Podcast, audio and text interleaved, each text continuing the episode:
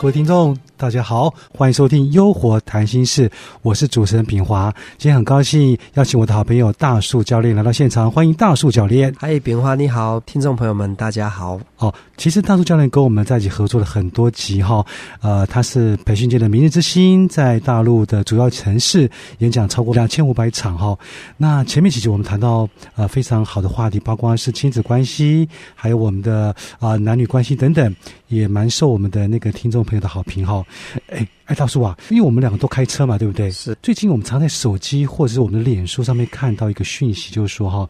呃，常常就是呃，我们碰到一个人，或是别人来碰我们，并不是我们碰他的哦，那别人碰我们之后，他就像我们。A 钱在大陆叫做碰瓷，在台湾叫做 A 钱嘛，哈，就是哎，可像没有碰它就故意跌倒了，然后向我们收取一些费用。现在传的很多，那我觉得现在其实不管怎么样，诈骗这个东西其实很猖獗，呃，那不知道你的看法大概怎么样？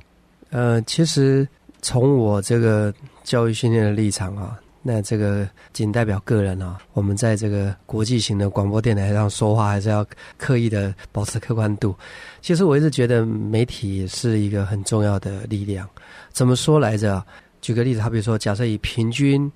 嗯人数来讲，好比说每一千人当中可能会有一个人被骗，假设是这样啊，或者每一万个人当中有一个是被骗的，那媒体它可能会收集所有被骗的案例。然后呢，把它刊登出来。因为我在报纸上我看过这样的报道，曾经有一个人啊，他去偷苹果手机 iPhone，就是刚出来，他去偷苹果 iPhone，然后呢，后来被抓到了，被抓到，他说：“我们这个保全那么严格，你怎么可能进得来？你到底用什么方法？”他说：“我看电影不可能的任务教的，就是从那一根绳索。就他说他是完全仿照电影里面那个情节去偷那些 iPhone 手机。哇，看电影就能够学会了哈。那我们透过这个例子去启发，其实按理来说，没有谁天生愿意要去当诈骗的、当欺骗别人、当小偷，因为没有人天生是立这个当。说我的愿望是成为一个诈骗大王，或者我的愿望是成为一名小偷。我觉得很多的时候是媒体巨细靡遗的教会了他们各式各样的犯案手法。你看，他假设说每一万个人当中有一个人是被骗的，或一千个人是被骗的，那当然，呃，这个呃面积人口越多，当然这事件当中就会越多。那么，当我们在媒体看到到处有一些，我们现在透过手机、平板电脑、网络、电视、广播，那通常是一家媒体报了，其他媒体就跟着报，那就是连锁反应，所以就会弄得说，哎，怎么好像这个世界天天都在发生诈骗，天天都有人被骗，天天都有这些社会事件。我觉得这世界上同时是好事情跟坏事情都在发生，如同呢，呃，我前天我去参加福人社舍友父亲的呃告别仪式，那当然在呃台湾的台南，呃台南的殡仪馆，那当然那整个殡仪馆你会发现哇，去世的人还蛮多的，那他其实他只是把所有呃去世办告别式的人都集中在那里，可是我看起来就觉得哇，好多人去世啊，那么一样的道理，好比我们在医院，假设我们在骨科。然后呢，你会发现这么多人骨头受伤，你会觉得，哎，这台湾人是不是骨质疏松症有问题？或者说你去牙科，那那大排长龙的，每个人都在看牙齿，是不是台湾人牙齿不好？其实它有点类似某一个行业，他会把同样症状的人聚集在一块，那你就会以为这样的人很多，其实它是一定比例产生的一定结构。那我的意思就是说。呃，好事坏事同时在发生，就是呃，我我刚才话题讲到说，我看到有人去世了，可是相对在呃妇产科医院，每天都有人生小孩啊，他新生跟死亡它是同时发生，好事跟坏事是同时发生。我是非常怀念我小的时候，嗯，呃，在就是在台湾，我那个那个年代，就是我是一九七三年出生的嘛。那用台湾的算法就是民国六十二年，呃，我是这个年代出生的。我觉得小时候啊，特别的去鼓励好人好事，好模范劳工，拾金不昧，然后见义勇为，舍身取义。媒体几乎都在讲这个。那这种新闻看多了，我们就会觉得啊，说实在，我们挺佩服这些好人的。我们自己都做的不到位，没有办法像他们这么见义勇为，牺牲自己哈，牺牲奋斗，拾金不昧。有时候我们都觉得他们真是勇敢，品格良好，真诚善良。就是我们有时候去衡量啊，自己做的不够好，这是我小的时候我看到的媒体，我就觉得自己跟那个媒体所说的那个标准差太远。但是我们想要往那个好的方向努力，可现在不是啊，现在的媒体是，呃，这个拾金要昧啊，就是捡到钱啊，除非你被你发现啊，然后呢，什么好人好事，以前我们觉得孝顺是天经地义啊，现在是一点点好比说这个儿子跟父亲，呃，因为要一包抽烟的钱要不到，就拿砖头打他这个爸爸的头。然后呢，当这个媒体报这个新闻之后，很多人就会跟他家里面起到一个很微妙的心理作用，就是说，你不要再说我不孝了。你看那个新闻都拿砖头拍他老爹的头了，我没有拿这样砖头拍你，算很孝顺了。就就是那个这样的媒体报道，会不断的让人的道德感、标准感下降，因为人就会这样子，很喜欢跟不如自己的比，就觉得自己还不错，就是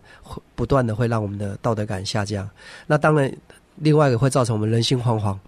怎么这个社会怎么了？当那我们知道食安问题，不管哪里两岸哈都会出现很多食安问题，真的不知道老百姓该吃什么。本来你很相信这家厂商，忽然有天媒体就报说，哎，他家有问题，好，那怎么办？那我们换一家，是不是又说，哎，那一家也有问题？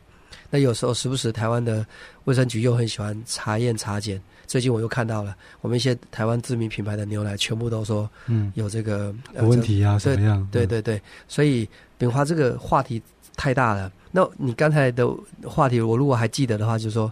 确实有些人就已经开始掌握一些这样的技巧，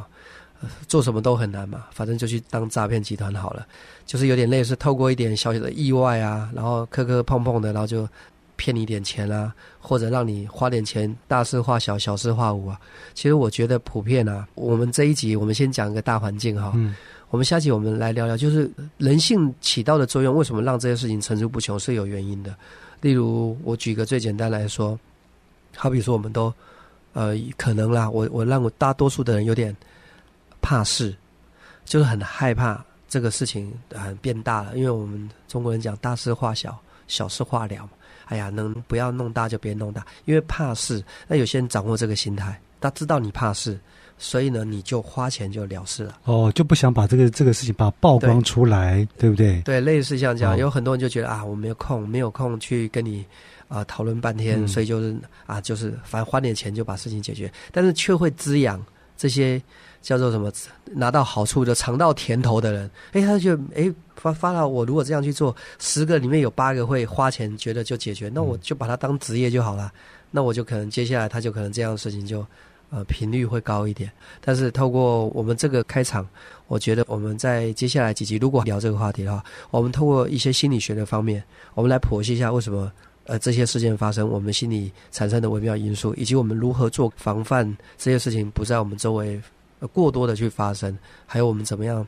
透过我们这个媒体的力量，像我们现在希望之声，我们都在传面正面积极。让人听了没有神清气爽，驾驶愉快，精神良好，带着愉快的心情去上班去工作，这样多好。对，所以一定要听我们的希望之声啊。所以刚刚大树教练提到，就是说先讲一个广泛的现象，因为我们是第一集嘛，是谈这个社会现象当中去了解一些正面、负面的情况。那刚刚提到一个很重要的情况，就是说媒体其实是一个社会的公器，对，它如果播报很多负面的讯息，其实大家感染的就比较深，对，甚至有样学样，对不对？所以呃，我想从。这集开始，我们先广泛的先谈一下我们社会上现在共有的现象，包括诈骗，包括很多道德不好的情况。那我们在以后的几集，我们可以针对这些问题，我们来深入来探讨。好，那很快的时间，秀，你看又到了，你看好。那呃，想了解我们更细的怎么样去剖析我们现在怎么解决现在这个状况，我想大柱教练有个很好的一个想法。好，那我们下次再说。这今天非常谢谢大柱教练，谢谢冰花，谢谢。